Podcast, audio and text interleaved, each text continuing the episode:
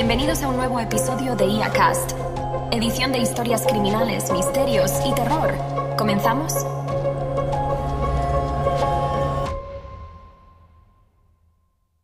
El misterio de la melodía perdida Viena, 1922. La sala de conciertos más prestigiosa de la ciudad estaba abarrotada de amantes de la música, críticos y aristócratas todos ansiosos por escuchar la nueva composición del famoso compositor Ludwig Weber. Sin embargo, en el momento en que se levantó el telón y la orquesta estaba a punto de comenzar, Ludwig se dio cuenta de que la partitura había desaparecido. Las noticias sobre el escándalo se extendieron rápidamente y en pocas horas el suceso fue la comidilla de Viena. ¿Quién podría haber robado una obra maestra y por qué? Enterado del incidente, el inspector Carl Hoffman se ofreció para resolver el caso. Carl era un hombre peculiar para ser un inspector. Apreciaba la música clásica y tenía un conocimiento sorprendentemente profundo de las artes.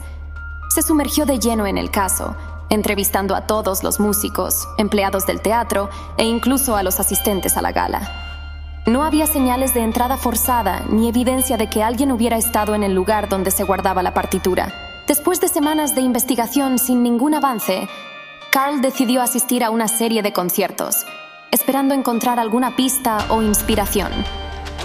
Fue durante uno de estos eventos que conoció a Clara, una joven pianista prodigio.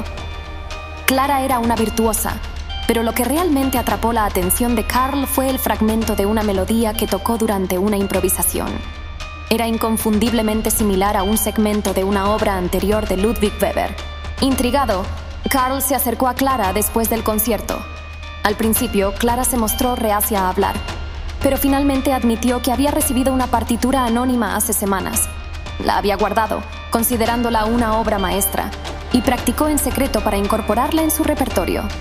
Al enseñarle la partitura a Carl, no quedaban dudas. Era la obra perdida de Ludwig. El siguiente paso fue rastrear cómo había llegado la partitura a manos de Clara. La joven pianista recordó que la partitura fue entregada por un mensajero desconocido. Carl, poniendo en práctica sus habilidades de deducción, logró localizar a ese mensajero, quien, bajo presión, admitió haber sido contratado por un coleccionista de arte anónimo. Después de días de indagaciones, el inspector Hoffman identificó al coleccionista como Victor Heinrich, un adinerado industrial con una conocida obsesión por el arte y la música. Confrontado por Carl, Víctor confesó que su amor por la música lo había llevado a cometer el robo.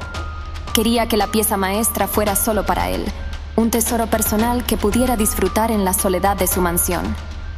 Carl, enfrentado con el dilema ético de qué hacer con Víctor y la partitura recuperada, decidió que el arte era un patrimonio que pertenecía a la humanidad y no podía ser secuestrado por un solo individuo, sin importar cuán poderoso o adinerado fuera.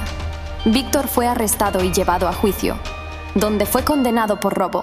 La partitura fue devuelta a Ludwig Weber, quien finalmente pudo estrenar su obra ante una sala repleta de gente, con Clara invitada como artista especial para tocar un solo de piano.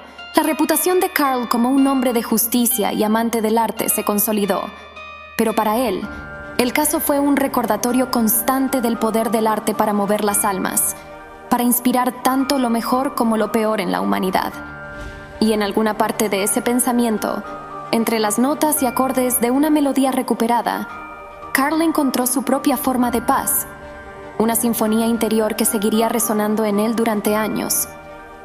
La condena de Víctor Heinrich fue un golpe duro para la alta sociedad de Viena, que se debatió entre el escándalo y el alivio. Su caída sirvió como una lección para otros coleccionistas obsesivos, reforzando la idea de que el arte era un patrimonio de la humanidad que no debía ser acaparado en manos privadas. Mientras tanto, Ludwig Weber obtuvo un éxito rotundo con su composición recién recuperada, que se convirtió en una pieza esencial del repertorio clásico. Sin embargo, fue Clara quien vivió la transformación más significativa. La joven pianista, que había sido una figura emergente en la escena musical, se convirtió en un nombre familiar, su colaboración con Ludwig la llevó a nuevas alturas, y los dos incluso coescribieron una serie de piezas que hicieron historia en la música clásica. Inspector Carl Hoffman continuó en su puesto, resolviendo casos con el mismo compromiso meticuloso que lo había caracterizado. Pero, de alguna manera, el caso de la melodía perdida siempre ocupó un lugar especial en su corazón. Se convirtió en una especie de meditación personal para él, un recordatorio de las complejas intersecciones entre el arte, la moralidad y la justicia humana. Un día, varios años después del caso, Carl recibió una invitación para una exposición de arte en un prestigioso museo. La exposición fue patrocinada por una fundación anónima dedicada a la preservación y promoción del arte y la cultura. Intrigado, decidió asistir. Para su sorpresa, uno de los objetos expuestos era una partitura original de Ludwig Weber, donada por la misma fundación. Junto a ella, había una placa que decía, en honor al inspector Karl Hoffman, cuyo amor por el arte y la justicia garantizó que esta pieza maestra se escuchara por generaciones.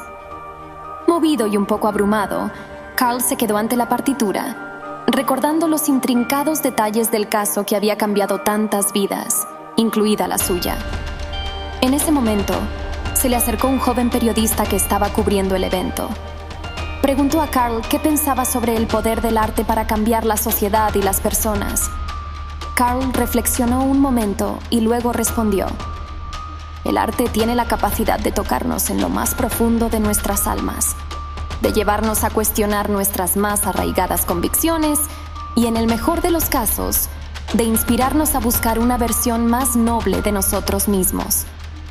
Pero como cualquier poder, debe manejarse con cuidado, con respeto por su capacidad tanto para elevar como para destruir. Al final del día, no somos más que guardianes temporales de estos tesoros. Es nuestra responsabilidad asegurarnos de que sigan siendo apreciados y respetados por las generaciones futuras. Con esas palabras, Carl Hoffman dejó el museo, sintiéndose un poco más ligero, como si una pieza del complejo rompecabezas de su vida hubiera encajado finalmente en su lugar. Y mientras caminaba por las calles de Viena, una melodía le venía a la mente, una melodía de esperanza y humanidad el eco de un caso resuelto pero nunca olvidado. Y así concluimos otro enigma tejido por las sombras en el universo de IA Cast. ¿Te atreverás a desvelar los secretos que yacen ocultos? Mantente alerta, pues nunca sabes quién puede estar observándote. ¿No querrás formar parte de uno de nuestros episodios? ¿O sí?